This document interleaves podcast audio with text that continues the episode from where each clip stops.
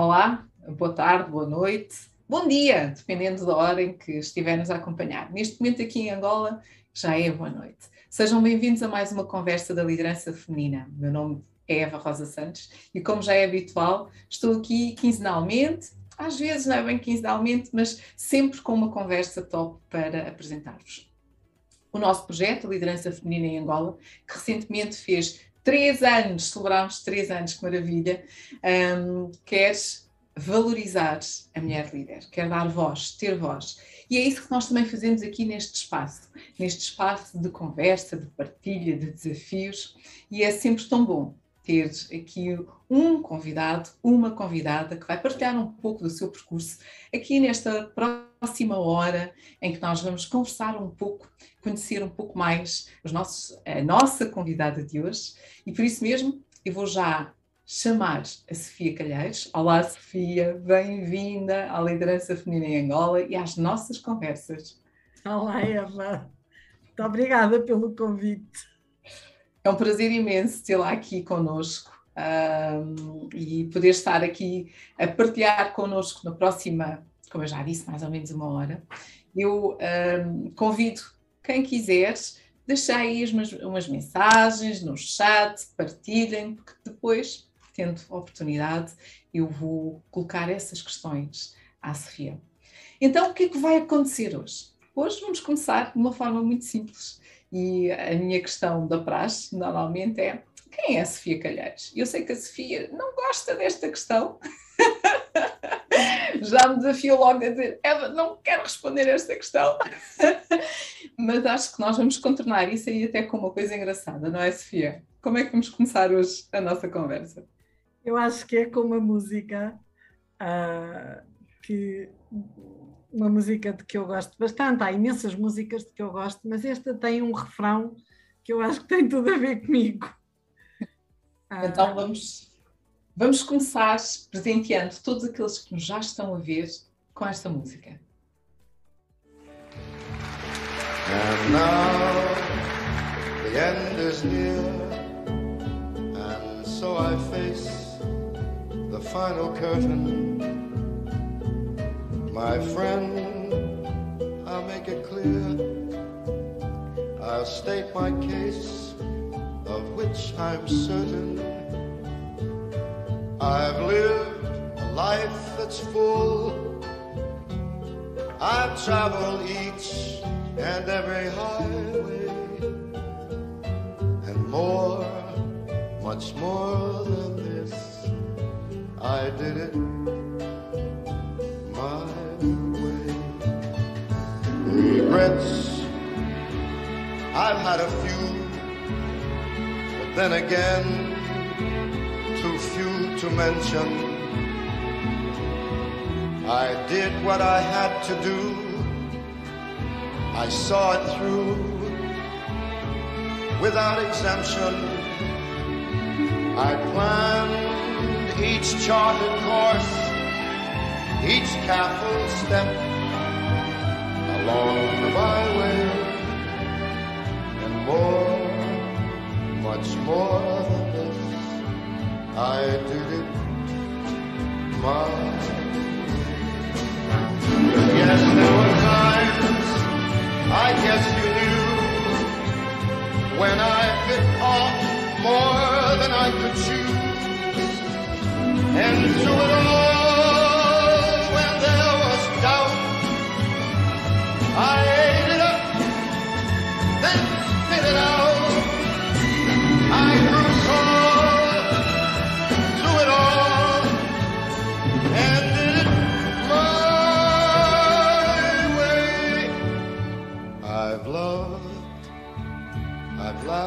cried, I've had my fill my share of losing.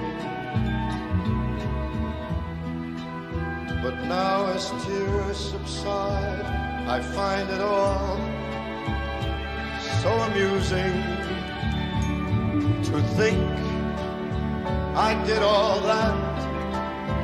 And may I say, not in a shy way, no, no, not me. I did it my way. For what is a man? What has he Uau! Isto é para nos encher o coração. Não sei se é para encher Como é que esta coração. música enche o coração? É, se calhar eles. Mas é uma música que, quando eu era adolescente, eu adorava. E acho que havia muita gente que gostava ah, das músicas do Frank Sinatra, e esta é assim um, ah, um best-of. E, e quando eu pensei como é que, é que- como é que eu podia apresentar-me, no dia que pensei isto, deu-me para aqui, que foi ah, Sou uma mulher. Fiz um caminho improvável desde o princípio tive e tive e tenho ainda uma vida super mega cheia. Acho que entrei por imensos caminhos. ah, fui apanhando um e depois outro, e depois voltava atrás e andava para a frente, e, mas fiz sempre isto da maneira que eu quis. E acho que isto é um privilégio. Fiz sempre como eu quis e à minha maneira. E tive sempre as consequências também disso muito rapidamente acho que ao longo do percurso que fiz arrependi-me algumas vezes de algumas coisas, mas corrigi-as ah, com bastante rapidez ah, sempre que isso tinha impacto nos outros negativo. Ahm, mas também fiz muita coisa de que não me arrependi, de que tenho imenso orgulho e ainda continuo a fazer e faço, continuo a fazer sempre as coisas à minha maneira. Raramente faço à maneira dos outros. E agora que estou a dizer isto, estou a pensar, a minha avó já dizia isto quando eu, de mim, quando falava de mim quando eu era criança. Não valia a pena estar a tentar que eu fizesse de outra maneira que não fosse a minha, porque eu só ia fazer da minha. Um, uma das coisas também que me caracteriza é que eu planeio imensas coisas, levo bastante tempo a pensar nas coisas, reflito mesmo nas coisas, conversando com muita gente, com pessoas que me dizem muito, mas também com pessoas que não me dizem quase nada, e nessas a, vem sempre uma sabedoria especial.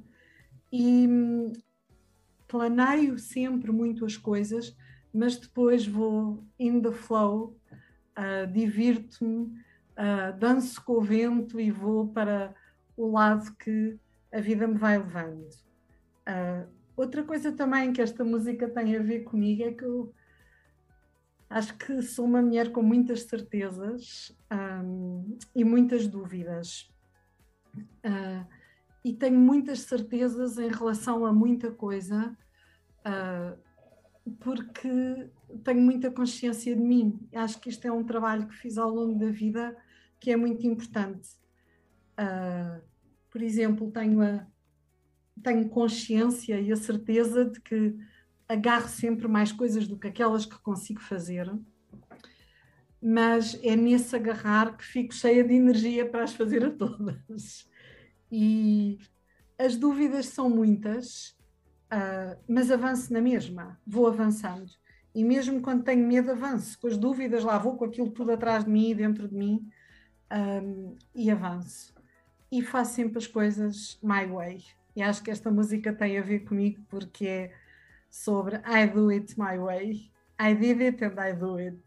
E acho que vou continuar agora no resto da vida continuar a fazer à minha maneira. E isso é uh, absolutamente inspirador quando nós falamos da possibilidade e, da, e desta autoconsciência que acabou de partilhar, que é eu sei, eu tenho as minhas certezas, eu sei que faço isto porque quero fazer desta maneira e porque é assim que eu gostaria que acontecesse. E depois leva-nos nessa, nessa onda, não é? Porque uhum. o, o, mais, o, mais, o mais espetacular é que acabamos por. Uh, eu já conheço a Sofia há algum tempo, portanto, para quem, para quem está aqui, aqui a ouvir, e aquilo que a Sofia acabou de dizer, essa energia, essa energia é de facto contagiante essa vontade de querer fazer coisas, de fazer acontecer. Portanto, eu posso falar na primeira pessoa porque senti isso desde o momento em que a conheci. E, e agora que estava a falar, sobretudo desta. Diz-se que se tiveres medo, vai à mesma e, e, sempre que possas fazes qualquer coisa de novo, mesmo que tenhas medo ou receio de fazer. Como é que, como é que, como é que ao longo de, destes seus anos de, de carreira, e porque a Sofia tem aqui uma, uma carreira excepcional dentro da área de, de coaching, de, de, dentro da área de. Uh, eu, eu, estava aqui a, a, ver o seu currículo, mas eu acho que é, é, mais do que ver o seu currículo, é aquilo que nos inspira. Portanto, dentro desta área das pessoas e para as pessoas, como é que, como é que se desafia, como é que desafia os outros uh, a acompanharem as, aquilo que gosta de fazer da forma como gosta de fazer? Olha, agora quando a Eva me estava a perguntar isso, eu estava a ouvir a palavra carreira, currículo, e por incrível que pareça, eu não tenho muita consciência do que fui fazendo. Uh, fui só fazendo. Era a vida, ia vivendo a vida. Eu tenho muita consciência do que eu quero fazer sempre para a frente. E é uma coisa quase que infernal. Às vezes o meu marido diz: ah, tens de parar, mas porque é que ainda continuas a desejar tanta coisa? Mas é que eu desejo mesmo, e se eu não desejar, quando eu não, quando eu estou assim, alguma semana em que não estou a desejar uma coisa diferente, é porque estou a ficar, estou a ficar paradinha, vai-me dar uma trevadinha qualquer. Então, quando eu penso, penso mesmo para a frente, que é um, quando, quando penso e olho para o mundo agora à minha volta e para o que aí vem, às vezes penso que já não faço parte deste mundo, no sentido em que uh, já, vi, já fiz mesmo um percurso muito grande, mas depois sinto que ainda tenho imenso para fazer daqui para a frente e que quero lá estar e quero estar a fazer. Um, talvez com uma energia diferente. Uh, agora é mais uma energia de escutar muito o outro e acho, acho que isso dá muita força ao outro. A minha uh, é verdade que a minha experiência, agora esta transição para os cabelos grisalhos que fiz durante a pandemia, fazem com que as pessoas sintam outro conforto. Porque antes eu era muito vermelhona, apesar de eu estar vestida aqui de verde, mas era muito vermelha, porque sou muito orientada para a ação e muito orientada para resultados. Ainda que sempre fui muito calma e continuo a ser e ponderada, mas ao mesmo tempo sou impulsiva. Portanto, quando as coisas, quando eu tenho que fazer as coisas my way e alguma coisa está ali a atravessar-se Uh, eu tenho que rapidamente descobrir uma maneira de as fazer sem incomodar ninguém à minha volta, mas fazer my way, porque my way eu sei que vai ficar bem feito uh, e vai ficar bom também para os outros, mesmo quando eles até me estão a pedir outras coisas. Mas quando eu tenho a certeza é muito difícil alterar isso. Uh, não sei se respondi à sua pergunta, acho que me baralhei aqui um bocadinho, mas isto já é Covid isso mesmo. Claro que sim. O, falar, o falar disso que é a, a, a, beleza de retirar. Eu, eu, eu achei, achei piadão aquilo que disse a transição dos cabelos brancos. Já, a, a Sofia não é a primeira mulher que, que me diz isso recentemente, que é eu semi os meus grisalhos e com os meus grisalhos, com os meus cabelos brancos, isto ganhou uma dinâmica e uma energia como agora partilhou diferente. Oh Eva, sabe uma coisa? Eu sempre assumi a minha idade, sempre tive imenso prazer em todas as fases da vida. E, e agora, durante a pandemia, pensei: há uma coisa que eu não estou a assumir, que é a cor dos meus cabelos, porque era uma coisa que eu tinha que mascarar ainda. Enfim, achava que ficava mais gira, sei lá. Uh, e durante a pandemia foi aquela fase de, ok, agora ninguém vai ver esta, esta fase terrível da transição, e quando isto tudo acabar, eu vou estar mesmo aquilo que eu sou, que é esta pessoa com cabelos grisalhos, e eu sou eu em quase tudo aquilo em que me ponho. Então, só isto do cabelo é que não estava alinhado ainda. Agora já está. Se calhar para a semana pinto o cabelo de azul. Mas pronto, que se pintar é porque isso vai estar alinhado com outra coisa qualquer que eu esteja a pensar na altura. certeza, certeza. Mas um, é, trazer, é trazer essa tomada de autoconsciência e eu vou, vou buscar aquilo que disse há bocadinho, que é a importância... essa palavra, Eva. Gostei, eu gosto muito desta palavra, porque isto, isto é, é isto mexe connosco, não é? A importância de conhecermos e termos capacidade de ter esta autoconsciência de mim permite-me ir muito mais longe, porque face estas tais fraquezas, e ponho as fraquezas aqui entre aspas, um, é tudo muito mais fácil de admitir para poder tomar as tais ações que metem medo ou nos dão medo, não é?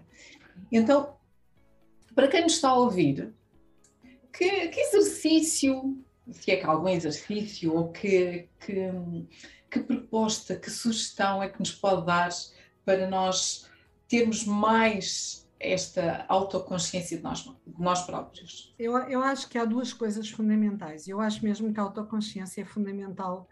Uh, eu, como todas as pessoas, também tive coisas na vida que foram muito dolorosas e numa fase muito precoce, na primeira infância, e, e percebi rapidamente que eu tinha, tinha que ter muita consciência do que sentia e, e, perceber a razão pela qual pensava o que pensava, que era diferente dos outros com quem eu interagia, e compreender porque é que eu pensava daquela maneira, e porque é que eu sentia o que sentia, e porque é que pensava daquela maneira, e porque é que agia, tinha determinados comportamentos. E percebi que a minha salvação estava na autoconsciência. E quando percebi isso, comecei a fazer um caminho muito, muito cedo, de eu tenho que me conhecer muito bem, porque como tenho muita energia, se eu não me conhecer muito bem, não consigo depois controlar, eh, não é controlar no sentido de atabafar, mas é gerir esta energia de uma forma boa para mim e para o mundo à minha volta. Então, em termos de autoconsciência, uma das coisas muito importantes é, real, é, é, o feedback que os outros nos dão. É nós pedirmos aos outros para nos dizerem o que é que pensam de nós, pedirmos em vários formatos, por exemplo, pedir aos amigos, pedir também àqueles que não são nossos amigos, uh, pedir feedback aos nossos colaboradores, que é muito difícil para eles nos darem, uh, pedir feedback a colaboradores que estão a sair do pé de nós e que já não vamos liderar mais, pedir feedback a clientes, pedir feedback a pessoas que, em que a relação de poder não está toda do meu lado, que é para as pessoas se sentirem confortáveis naquilo que me vão dizer senão vem tudo enviesado. Uh, pedir também feedback utilizando aquela ferramenta nas organizações que é o 360, que é a coisa mais poderosa que eu conheço. E pensando nisto, é útil ao longo da vida fazer isso mais do que uma vez, porque nós mudamos. Uh, e quando mudamos, as mudanças instalam-se com subtileza, não temos consciência dessas mudanças. Então, nós podermos ao longo da vida ir fazendo vários 360 permite-nos receber a percepção dos outros dentro dos contextos em que estamos com eles. E, e é importante porque nós mudamos ah, na maneira, principalmente ao nível do comportamento que temos com o contexto, na essência não mudamos muito, mudamos muito pouco, mas nos comportamentos mudamos um, e na maneira como interagimos com aquilo que sentimos. Outra coisa que eu também acho muito útil em termos de, de trabalhar a autoconsciência um, é fazer retiros. Uh, e retiros de silêncio.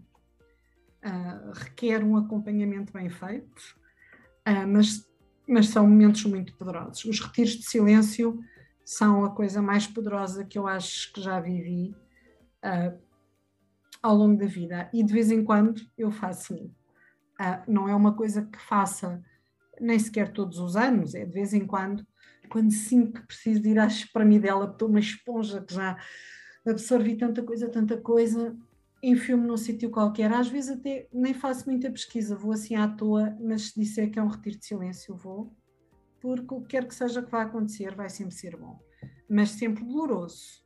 Mas ao nível da autoconsciência, eu acho que isso é muito poderoso. Também não é recomendável para, todo, para todas as pessoas, nem para fases da vida em que, em que a pessoa esteja com uma dificuldade muito, muito, muito, muito grande e não tenha recursos um, emocionais para ultrapassar, porque é um momento, porque é tão especial que é sempre vivenciado com algum sofrimento. Então é preciso estar Uh, sem ser numa de masoquista, tipo, vou para ali sofrer, não é? Vou para ali, já sei que aquilo vai mexer mesmo comigo e vai arrebentar aqui com várias coisas, vai doer, mas vou vir lá como nunca. Oh. Então acho que isto, uh, pedir feedback aos outros, nos formatos que falei ou noutros, um, ir para fazer retiros de silêncio, uh, acho que é muito poderoso. E outra coisa também é pôr-nos à prova com coisas para ver quanto valemos, quanto vales. É uma coisa que eu todos os anos me pergunto, há muitos anos. E, e vejo que muitas pessoas fazem isso, que é perceber qual é o valor que tem no mercado, qual é o valor que tem junto dos seus amigos, junto das comunidades onde vivem. Uh, quanto é que tu vales? Uh, e o vales é qual é o valor que tens para os outros em termos da contribuição que dás para o bem-estar deles, não é? Quanto é que vales uh, valorizado em, em dinheiro? É, é o valor para os outros. E, e só conseguimos saber quando nos pomos à prova, quando nos atiramos assim para fora de pé sem saber nadar, a ver o que é que dá, e depois descobrimos, epá, até consegui fazer aquela coisa. E vamos também cheios de medo, não é? Mas é, é, é por isso que eu às vezes acho que uh, as pessoas que têm medo, uh, normalmente são pessoas que têm imensa coragem, porque coragem é sobre ir com medo e tudo. Quem diz que não tem medo, eu sou um valente e não tenho medo de nada, opá, treta. É? Coragem é sobre ter medo, e, mas ir com medo, fazer, avançar. E isso acho que é um tema uh, muito interessante. E tenho visto isto também em muitas pessoas que lideram, e nas mulheres em especial. As mulheres, eu acho que têm uh, um medo milenar instalado pelas suas mães, as suas avós, e quando elas vão com medo e tudo, é uma coisa deslumbrante, porque elas estão a vencer uma barreira brutal que é interna. Uh, e quando vão uh, e avançam e lideram e atrevem-se e arriscam e fazem my way, uh, acho que são admiráveis. Bom, eu fiquei aqui toda arrepiada agora. Ai, Eva. Ah, fica aí, estou aqui toda arrepiada. É que está com o ar-condicionado no máximo. Não, não, digo aqui, oh, oh, Sofia, eu ouvi aqui palavras muito fortes uh, e ouvi aqui sentimentos também muito fortes, não é? Uh, e é curioso que este tema das mulheres, e nós estamos aqui numa, numa conversa dentro de, daquilo que é a, a, iniciativa da liderança feminina em Angola, em que nós queremos trazer exatamente para cima da mesa a importância e a valorização da mulher, uh, o ter voz, o dar voz, a importância que, que, que, temos juntos. Eu acho que todos nós temos esta responsabilidade até para mudarmos estes, estas estatísticas e trazer, trazer uh, alguma diferença uh, dentro daquilo que podemos fazer. E quando ouvi que sim, as mulheres têm medo, sim, as mulheres líderes também têm medo, as mulheres em especial, mas que quando fazem, quando arriscam, quando se atrevem, fazem uau. Um, e a Sofia é um exemplo disso. Portanto, Ai, não, eu não sou nada. Eu talvez. Dentro não, não. da tua.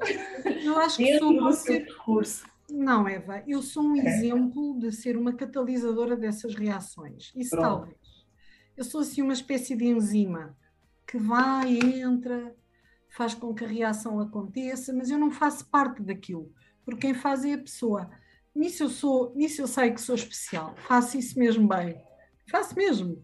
Uh, já faço há muitos anos, tenho muito, e estou sempre, tenho sempre sucesso nas coisas e tenho sempre esse feedback também das pessoas com quem vou, vou trabalhando e até daquelas com quem nunca chego a trabalhar, por várias vicissitudes da vida.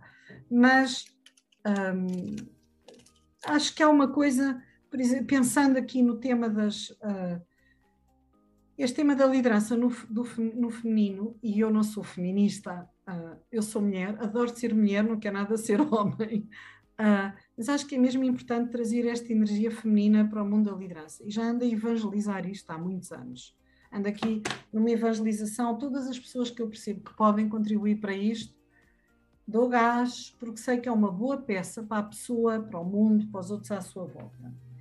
E uma das coisas que é muito importante é, ok, vai-se ter que lidar, vai-se ter que ir com medo e tudo, é verdade, mas uma coisa que é muito importante é saber dizer que não.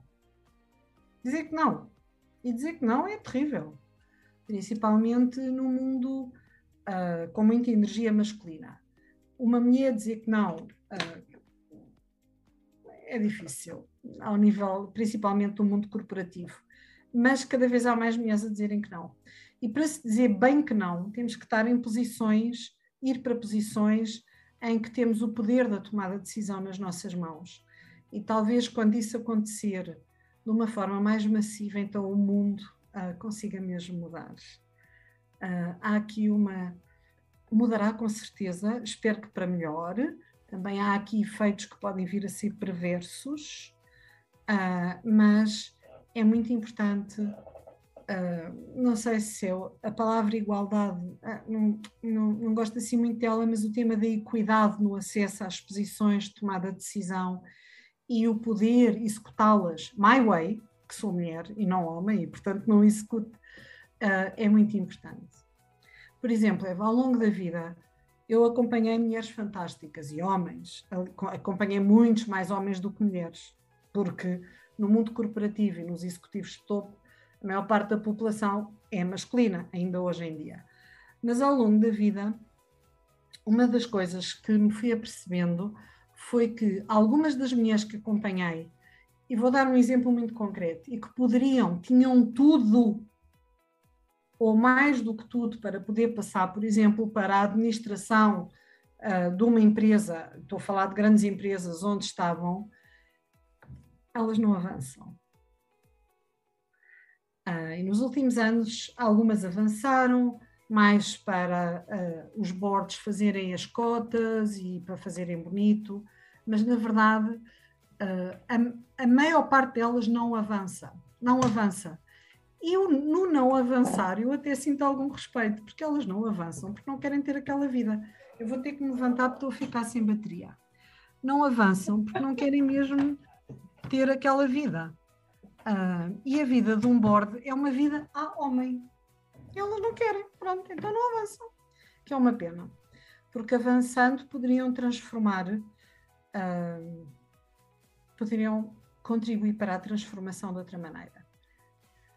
Eu disse agora aqui uma coisa que eu, que eu que é isto que a vida num board uh, é de um homem? Como é que nós conseguimos desmistificar estas uh, crenças? Eu não sei, eu não sei se se, se desmistifica, mas por exemplo, um, num board há uh, o que se pode chamar private jokes entre os elementos do sexo masculino que deixam as mulheres muito desconfortáveis e os próprios homens também ficam desconfortáveis, não gostam, depois de repente ficam, ai, desculpa lá, ou qualquer coisa assim. Mas eles têm uma maneira, uma dinâmica toda própria, que não é boa nem má, é aquela, é o que uh, toda própria de interagir e que no nosso mundo uh, cria um bocadinho de mal-estar quando há pessoas diferentes. Isto tanto é com homens e mulheres, como pessoas com raças diferentes, ou pessoas com idades diferentes num board. Sempre que há diferença, isto acontece. E nós temos que viver com isto, uh, moderando as nossas intervenções, mas também, quando elas existem, não nos sentir tão desconfortáveis assim. É part of the game. Um, e, e, quando eu estou, há bocadinho, quando eu estava a dizer esta coisa das mulheres, os bots, como é importante, eu, há uns anos atrás, na última grande crise financeira, em que o mundo quase que desmoronou, uh, fui convidada para trabalhar num banco suíço e apaziguei-me com a ideia de as mulheres não irem para os bordes. Porque tive a sorte de assistir a uma coisa um, que, que tive a observar enquanto fenómeno uh, que foi uh, durante aquela crise uh, e num banco suíço, a minha expectativa era de que tudo se mantinha organizado e que tudo andasse ao ritmo de um relógio, não é? O relógio suíço. E quando cheguei lá, percebi porque é que eles estavam a fazer o programa que pediram, em que pediram a minha participação. É que estava tudo à toa, sem saber o que fazer, Uh, uh, havia imensa incerteza, foi quando se começou a falar de VUCA, uh, muita ambiguidade, os bordos não tomavam decisões e quase que as organizações, era um banco, estava tudo bloqueado, tudo parado, não, não, não se fazia nada. E aquilo que eu assisti durante um ano foi que quem segurou aquela estrutura foram as mulheres, que é uma coisa incrível. Uh, portanto, o board era só masculino, mas depois, uh, no middle management, diretores de primeira linha, por aí, havia já bastantes mulheres. E as mulheres fazem, numa altura de crise, fazem uma coisa que tem muito a ver com o papel que temos tido na sociedade, que é garantir que no meio da maior crise, das maiores confusões que possa haver, vamos pensar numa família, há coisas sagradas que nunca podem uh, não existir. Uh, e as mulheres fazem isso dentro da família. Portanto, pode estar a haver um caos qualquer, um divórcio, turbulência, violência doméstica, mas elas continuam a alimentar os filhos, continuam de manhã a ajudar os filhos a arranjarem-se, vão pôr os filhos à escola, continuam a abraçá-los. Há sim uma série de coisas que elas se mantêm a fazer no meio do maior caos. Do maior caos. E até cuidar dos homens. E fazem isso. E também estão destroçadas. Também estão estouradas. Não dormem quase. Estão cansadíssimas. Cheias de olheiras. Uh, às vezes também, em alguns países, com fome. Um, com frio, com calor, o que seja, mas mantêm aquela coisa do garantir que continuam a limpar a casa. E neste banco eu vi isso, essas mulheres um, em posições intermédias de liderança fizeram isso de uma forma espetacular. Porque não ficaram à espera de ordens enquanto os outros andavam para lá feitos baratas tontas. Elas tiveram, na verdade, a fazer o que era preciso fazer todos os dias, que era estar com os colaboradores, falar com os clientes, garantir que os números continuavam a ser carregados no computador, como sempre tinham sido até ali, apesar de saberem que iam haver mudanças, continuaram a garantir que as coisas eram alimentadas enquanto não havia tomada de decisão. E isto foi um ano terrível, elas trabalharam imenso. E eu achei engraçado porque uh, nesse banco, é, é um banco suíço, a direção de recursos humanos teve consciência de que precisava de criar uma comunidade de mulheres dentro do banco. E o banco tinha a sede uh, em Zurique, mas depois tinha, uh, estava espalhado pelo mundo, não é? E as mulheres vieram todas a Zurique, foi em dois sítios, em Zurique e em Londres, e tivemos num programa uh, de desenvolvimento de liderança no feminino, para cuidar delas, porque eram elas que estavam a cuidar de tudo. Era um programa de cuidar de quem cuida e de dar muita energia e de elas conseguirem criar rede para se apoiarem umas às outras, enquanto cima não vinha ah, não vinham as novas diretivas. Ah, então, nessa altura, apaziguei-me com isto: que, ok, as minhas não vão para os bordos, elas estão noutro sítio das organizações onde são fundamentais. Senão as organizações podem uh, esboroar-se todas. Já falei demais. Boa, Sofia. E agora, apaziguou-se com essa, com essa possibilidade de não ter mulheres no topo, mas e agora? Devemos ter mais mulheres no topo? Devemos, um, como é que nós conseguimos ter mais mulheres um, nestas funções de topo, na tua opinião? Olha, também não sei se é preciso. Se calhar podemos deixar lá os que querem lá estar, se são homens, são homens, e podemos fazer o nosso papel a partir de outros sítios, que na verdade são os sítios de comando interessantes para estar agarradas de uma forma pragmática. Uh, mas só para lhe dizer uma coisa. Por exemplo, uma das coisas que eu fui sentindo ao longo da vida a fazer coaching a executivas de topo é que elas achavam que para ir para um board, por exemplo, tinham que ter um MBA. Era uma, isto, isto, é uma crença, que eu para ir para lá, não, eu não posso ir para lá, porque todos os quatro não têm um MBA. Uh, ah, todos têm um curso qualquer de engenharia, direito, do que quer que seja, mas depois também têm um MBA. E eu pensava, então, mas porquê é que não vai fazer o MBA? não vai porque entram em autossabotagem e depois se tiverem o MBA já não têm desculpa nenhuma para não ir para lá, para aquele sítio, é? Mas a questão é que as mulheres arranjam acham sempre que não estão preparadas para determinadas coisas. Sempre. E uma das coisas que é importante é sentirmos que estamos preparadas. Se nós não estamos preparadas, então quem é que está?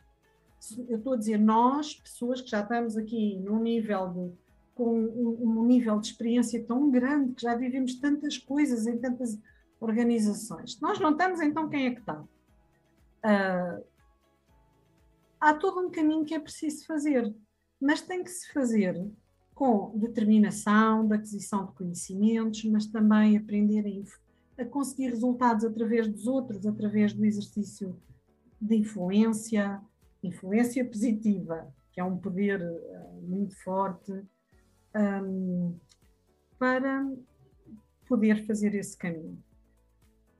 É, e estava aqui a pensar, há uns anos atrás, acho que foi em 2015, fui ao Fórum Mundial da Mulher, que é um fórum giríssimo. Vale imenso, bom, agora com o Covid deixou de haver, não é? Mas vale imenso a pena ver, ir, porque dá assim um shot de energia que a pessoa sai de lá toda, uau, sou poderosa. E, e esse fórum, esse Fórum Mundial da Mulher, um, fui a um. Tinha muitas salas a funcionar, depois ao mesmo tempo, e fui a uma moderada por jornalistas. Nesse ano, o fórum foi em França e em França uh, tinha acabado de sair a legislação que dizia que até 2020 tinha que haver uma percentagem de mulheres uh, grande nas administrações das empresas, que não se verifica. Portanto, já cá estamos, já passamos 2020 e continua enfim, melhorou um bocadinho, que é bom, mas não estamos ainda nos valores que eles pretendiam.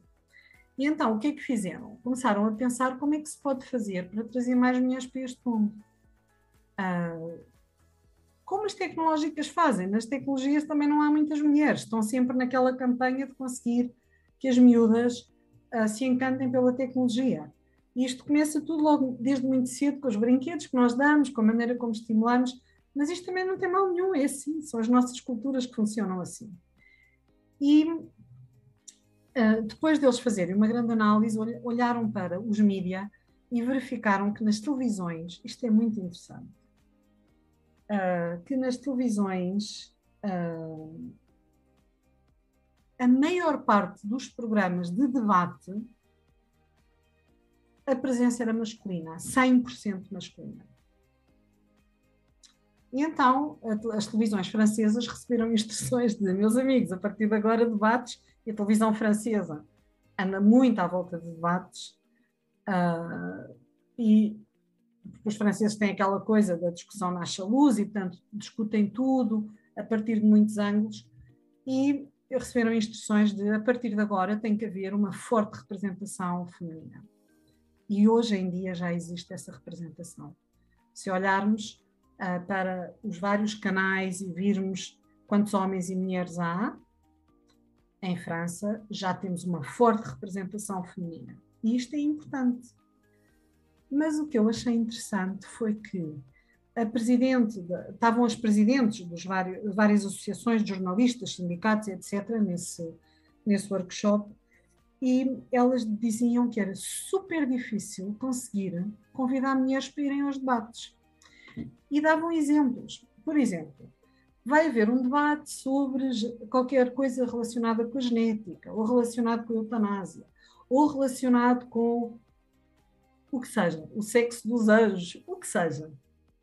E nós sabemos que há três especialistas e por acaso até podem ser os três mulheres, ou há três e dois são mulheres, ou há três e um é mulher.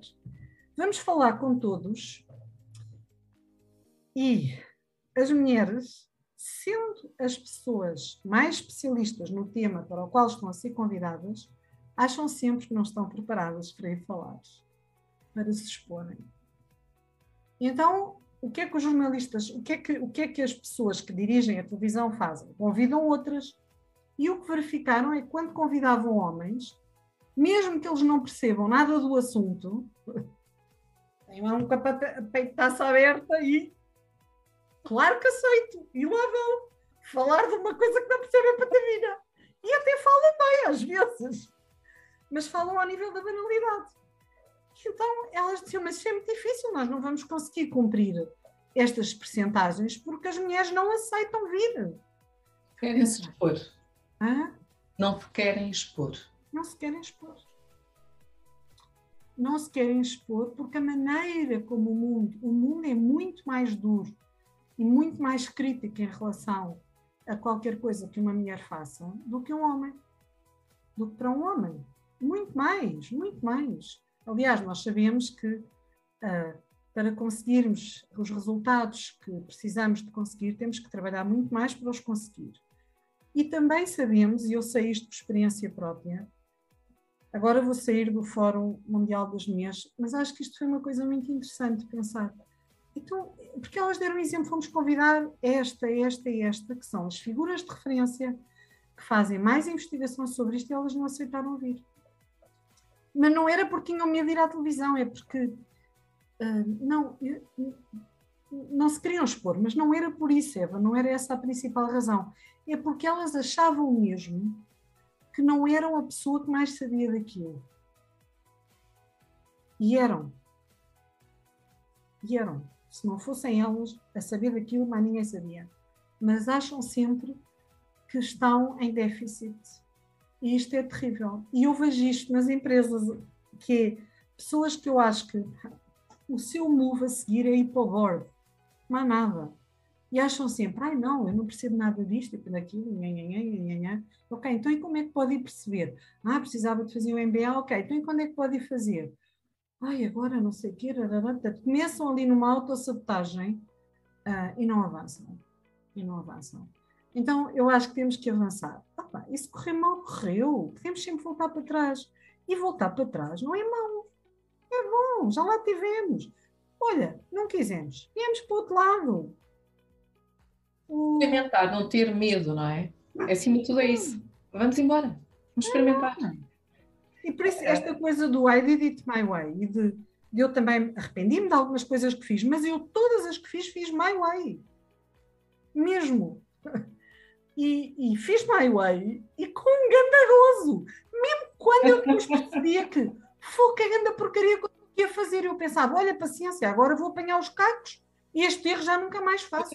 Despachava-me aí para outra. Mas, mas estava a fazer my way, não podia atribuir as culpas a ninguém. Um, também é por isso que eu sou empresária há 30 anos, não é? Eu decidi nunca mais trabalhar por conta de outrem. Um, desde os 30 anos, estou quase com 60, que é a idade que, que vou ter uh, em breve, quer dizer, um dia destes. E, e my way é eu faço e tenho as consequências. E depois aguento. E quando as tenho e não são tão boas assim, reciclo, aprendo, arranjo outra maneira de dizer o que eu quero dizer, porque isso eu vou continuar a dizer. E há sempre, nós podemos sempre fazer o que queremos e dizer o que queremos.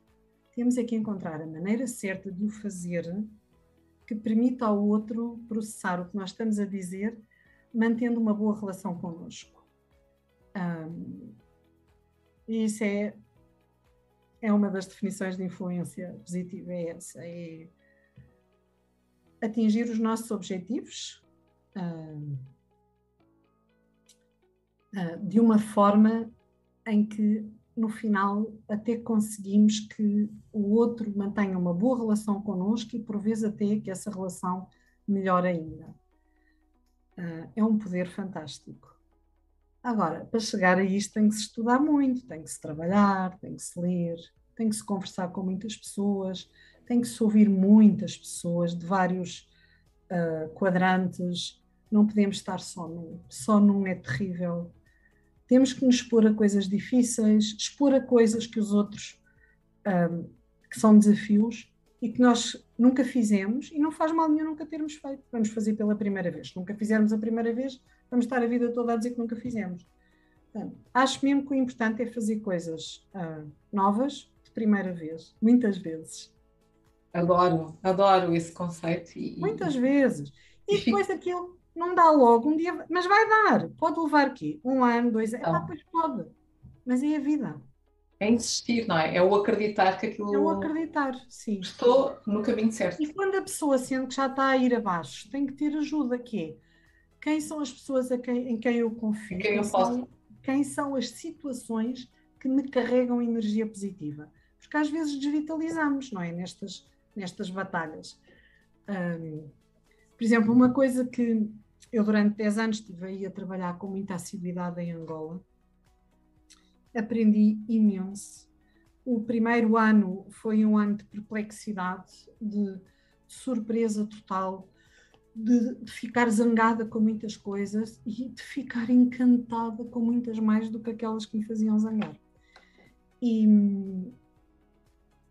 e muitas das vezes as pessoas perguntavam, mas para que, é que tu, para que é que vais para lá? Tens tantos projetos na Europa e nos Estados Unidos e vais para lá.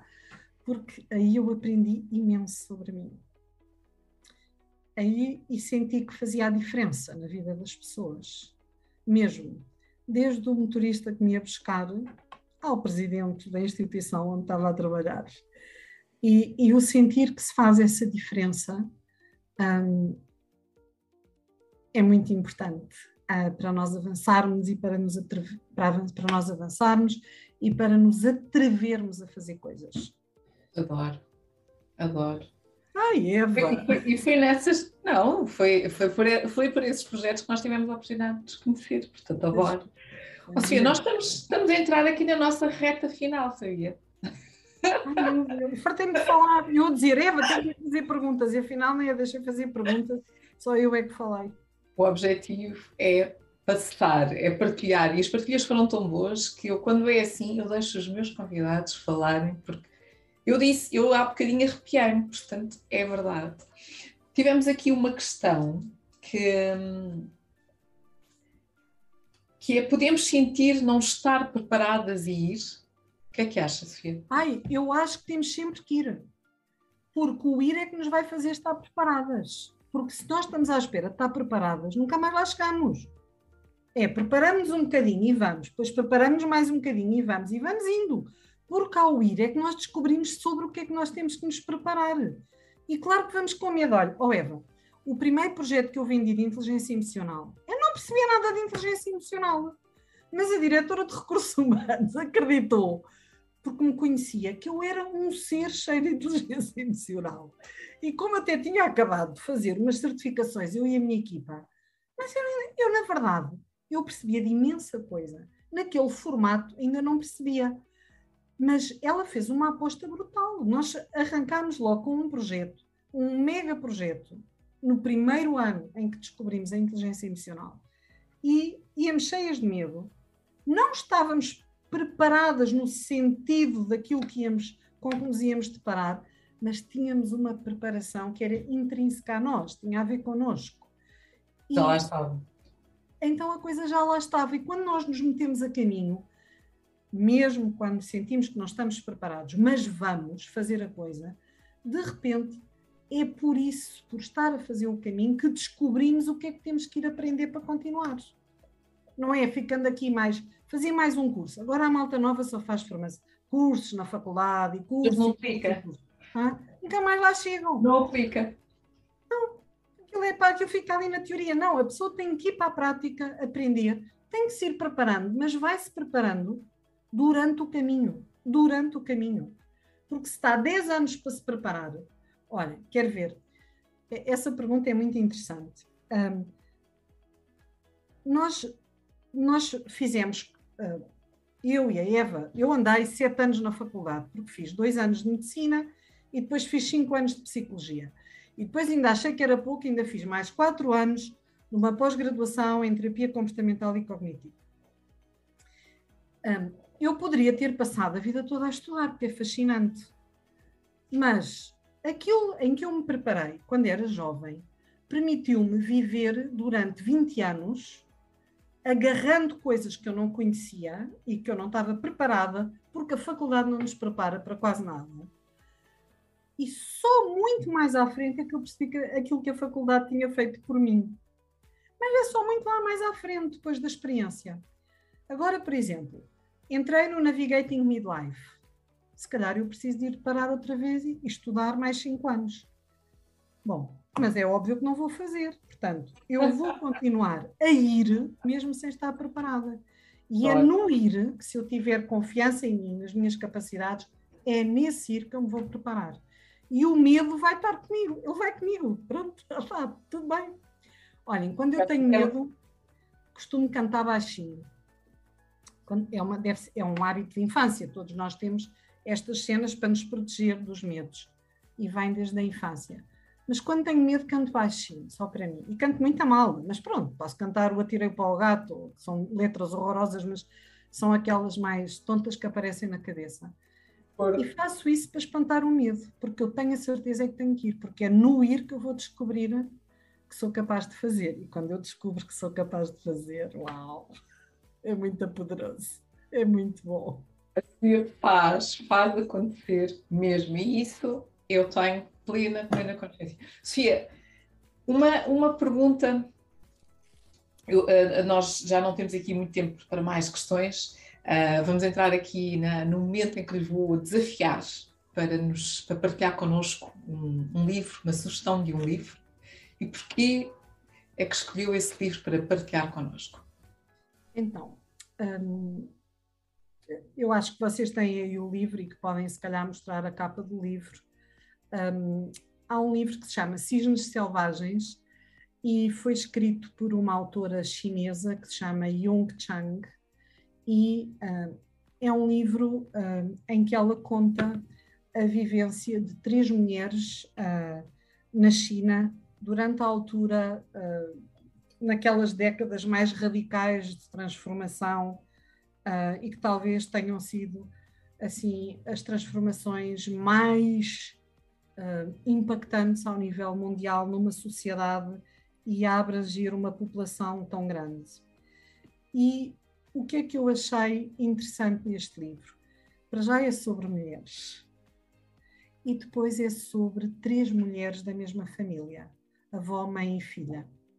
E, esse, e, e quando nós, na, na voz desta ah, escritora, ouvimos as memórias que ela traz da sua avó e da sua mãe, e ouvimos ahm, isto contado num relato muito verdadeiro na primeira pessoa, de quem também lá esteve, em bebê, em criança, ah, conseguimos perceber porque é que nós, quando chegamos onde estamos, somos quem somos. Então, é muito importante nós olharmos para a nossa herança feminina, para o legado que é as nossas, das nossas mães, das nossas avós, tias, bisavós, hum, nos deixaram, porque há muito delas em nós. Hum, outra coisa, porque eu também gostei muito deste livro, é porque ah, a pessoa não se vende isto é, a- as questões ah, da coragem, nós só podemos mesmo saber se a pessoa tem mesmo coragem quando o que ela vai fazer põe em risco a própria vida dela.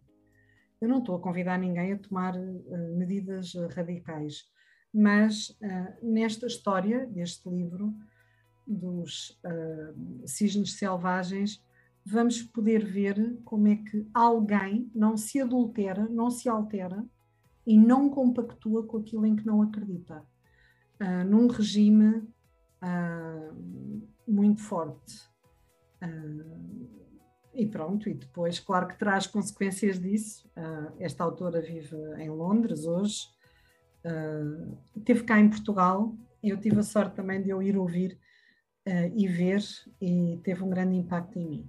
É uma história bonita, com muitas coisas muito tristes e violentas lá no meio, mas é uma história de poder feminino e de como as mulheres também se protegem, se podem proteger umas às outras e como isso é importante para a sobrevivência e para podermos avançar. E é também uma história sobre o poder da educação, o poder, o poder de ir à escola, de estudar, de se preparar para sair do meio hum, de vida mais tradicional uh, e permitir à pessoa depois contribuir mais à frente para que novas gerações não, não sofram os mesmos impactos. Obrigada, Sofia. Fica esta recomendação, já sabem, nós temos sempre aqui histórias tão bonitas. Um, eu não conhecia este livro, portanto adorei aquilo que acabou de partilhar um, e, e fica para quem nos está a ouvir esta sugestão. Como já é habitual, e nós estamos mesmo, mesmo, mesmo a entrar nos nossos minutos finais, eu gostava de partilhar com todos vocês aquilo que levo hoje desta minha conversa com a Sofia. Pode ser, Sofia? Claro, até vou também tomar notas para ver o, para ver o que é que eu disse. Começámos esta conversa de hoje de uma forma diferente. A Sofia, ao perguntar-lhe quem é, pediu para partilhar um vídeo, uma música, porque a música fala de si. Frank Sinatra, I Did It My Way. Esta música remete-me para a minha adolescência. Eu sou uma mulher. Fiz um caminho improvável na vida, uma vida super mega cheia. Sempre da maneira que eu quis e à minha maneira. E também arrependi-me e corrigi sempre que havia impacto negativo. Nunca prejudiquei ninguém. Mas faço à minha maneira. Já a minha avó me dizia isso, que eu gosto de fazer as coisas à minha maneira. Planeio muito, reflito, converso com muita gente, conhecidos, desconhecidos. Há sempre uma sabedoria especial que retiro dessas partilhas. Mas depois, depois vou no flow e danço. Danço no vento.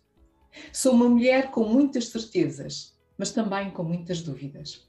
Mas é nestas certezas que trabalho a consciência e porque trabalhei a consciência de mim. Faço sempre mais do que posso, mas é aqui que vem a energia que tenho. Mesmo com medo e dúvidas, eu avanço e faço sempre à minha maneira. Não tenho consciência do que fiz, ah, mas daquilo que eu continuo a desejar. E quando paro de desejar, hum, é melhor pensar e penso lá à frente. Escuto, escuto muito o outro. Há aqui sempre muita energia. Agora com o Covid, assumi esta transição dos meus cabelos grisalhos. Apesar de ser muito vermelha, muito orientada para os resultados, sou também muito calma. E à minha, à minha maneira, my way, vai ficar bem feito aquilo que fizer. Sempre assumi a minha idade, mas achava que não era necessário assumir. Agora também os cabelos refletem quem sou. E esta autoconsciência é a minha salvação, porque eu, eu conheço-me muito bem. E é sempre bom para poder gerir esta energia, esta energia positiva, de uma forma boa. Quando pedi à Sofia para partilhar algumas sugestões connosco, como é que nós podemos fazer essa gestão? Como é que nós podemos fazer a diferença? Um, pedir feedback. Peça feedback aos amigos, conhecidos, aos não amigos, aos colaboradores que se foram embora, que já não trabalham consigo, a clientes, a terceiros, a pessoas que não têm relações de poder. Não tenha medo. Peça feedback. Utilize a ferramenta 360 graus. Partiu também connosco. Nós mudamos. E quando mudamos, essas mudanças, elas instalam-se com subtilezas, porque na nossa essência essa essa não muda. Mas sim os nossos comportamentos. Uma outra partilha, uma outra sugestão foi retiros, sobretudo os silenciosos. Mas ter atenção, estar preparado para eles. São muito poderosos, mexem muito com o nosso eu, com a nossa descoberta, a importância de também estarmos bem emocionalmente quando o fazemos. E por fim, uma terceira sugestão, colocarmos-nos, pormos-nos à prova. Quanto vales? Não financeiramente, mas qual é o valor que tu tens no mercado? Com os amigos, com aquilo que realmente os outros olham para ti e valorizam, afinal, o quê? As pessoas que têm medo são normalmente as pessoas que têm coragem, sobretudo nos líderes e nas mulheres em especial. Porque quando elas fazem isso, quando elas têm a coragem, atrevem-se, arriscam-se, e fazem-nos excepcionalmente bem. Não me consideres. Aqui, aqui eu diria que também a Sofia é essa pessoa especial. Apesar de ela ter dito que não. Ela sente-se uma catalisadora. Sou especial. Consigo promover essas mudanças. É importante trazer também a energia feminina para o mundo. E também eu partilho disso. Por isso, ser tão importante saber dizer que não. Uma mulher que sabe dizer que não é difícil, mas é necessário é fundamental para que as mulheres possam fazer a diferença, possam estar nestas funções de poder, possam ser elas próprias. E eu, eu faço, executo, my way. E sejam elas também, e façam elas também, as coisas à sua maneira, à maneira mulher. E isto não é fácil, sim, não é fácil, mas é crucial. É crucial para mudar e é crucial para fazer esta mudança. Partilhou-nos connosco uma experiência de um banco suíço e aqui aquilo que eu mais retirei foi, primeiro, a tomada de consciência que a organização teve de trazer esta mudança para dentro da organização. Trazer programas de desenvolvimento na liderança feminina para poderes apaziguar. Eu apaziguei-me nessa altura com isso. E agora, quando perguntei, então e agora? O que é que podemos fazer? Agora, bom, se calhar não é preciso que estejam no topo, porque dependente das funções onde essas mulheres estejam, se elas quiserem fazer, se elas tiverem a fazer mudança, elas fazem a diferença. E se nós não estamos preparados, não há problema nenhum. Faça mesmo assim. Porque é o fato de não estar preparado que é o conseguir resultado através das experiências. É ter influência positiva para fazer esse caminho.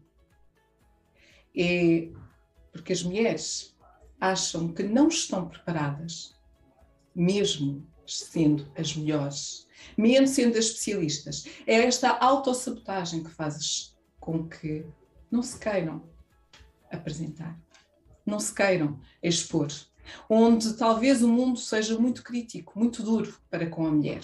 Sim, mas para alcançar os resultados, trabalhar muito, nós, mulheres, trabalhamos muito mais do que os homens.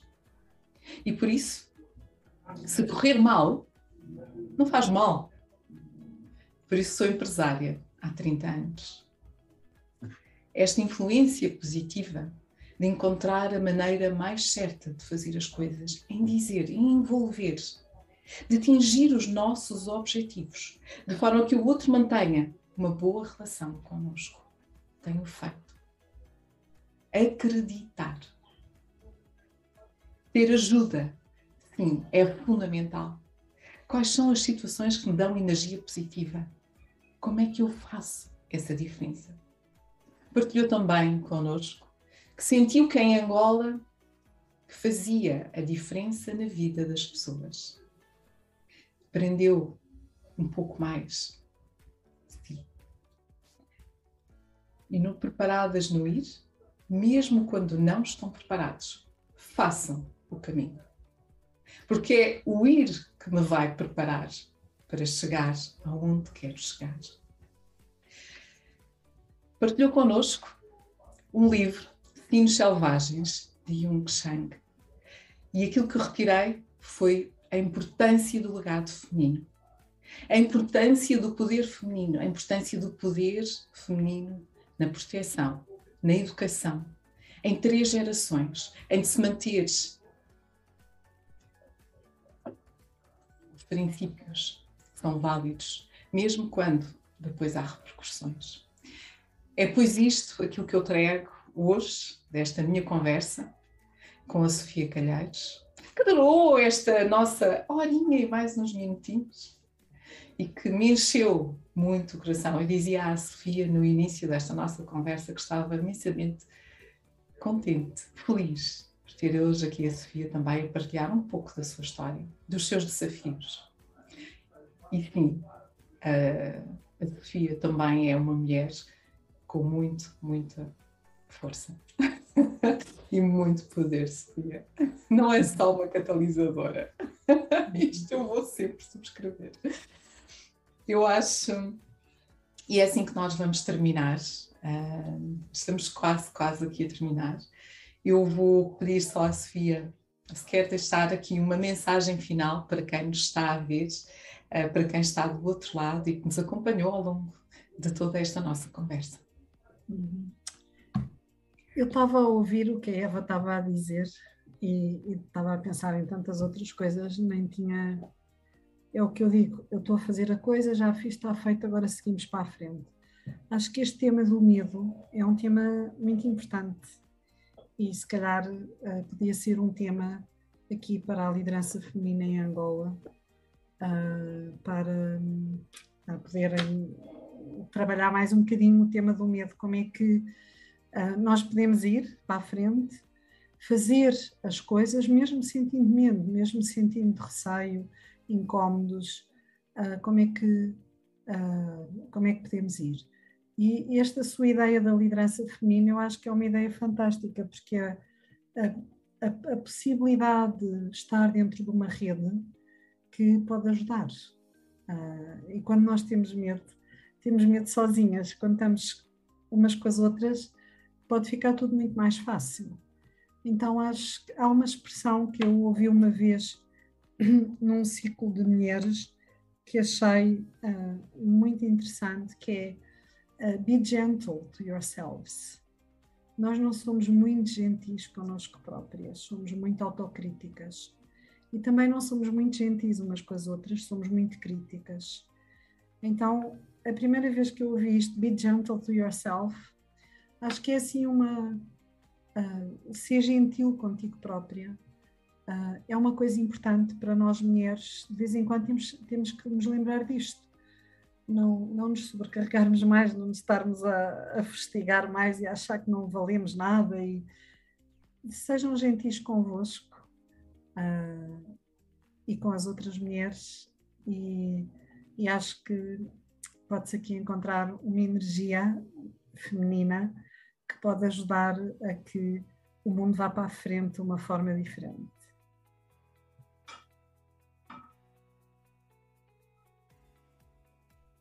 Não há maneira mais especial terminar do que essa mensagem.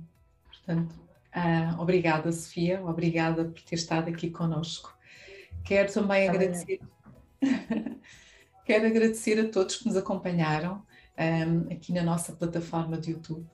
Quero também partilhar que, excepcionalmente, este mês, como nós tivemos o nosso aniversário da liderança, que foi no dia 9 de fevereiro, celebramos três anos, nós, excepcionalmente, esta semana tivemos aqui as nossas conversas um bocadinho trocadas e por isso, para a semana, também vamos ter uma conversa da liderança feminina, vamos ter mais um convidado e desta vez um senhor, um homem, que estará também aqui conosco durante uma hora para partilhar conosco a sua história e o seu, uh, e o seu percurso, que será o José Soares.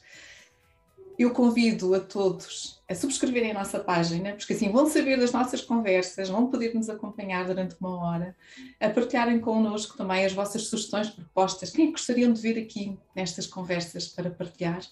E já sabem, para a semana vamos estar aqui juntos para mais uma conversa top. Muito obrigada e um beijinho muito grande para todos vocês. Obrigada. Obrigada.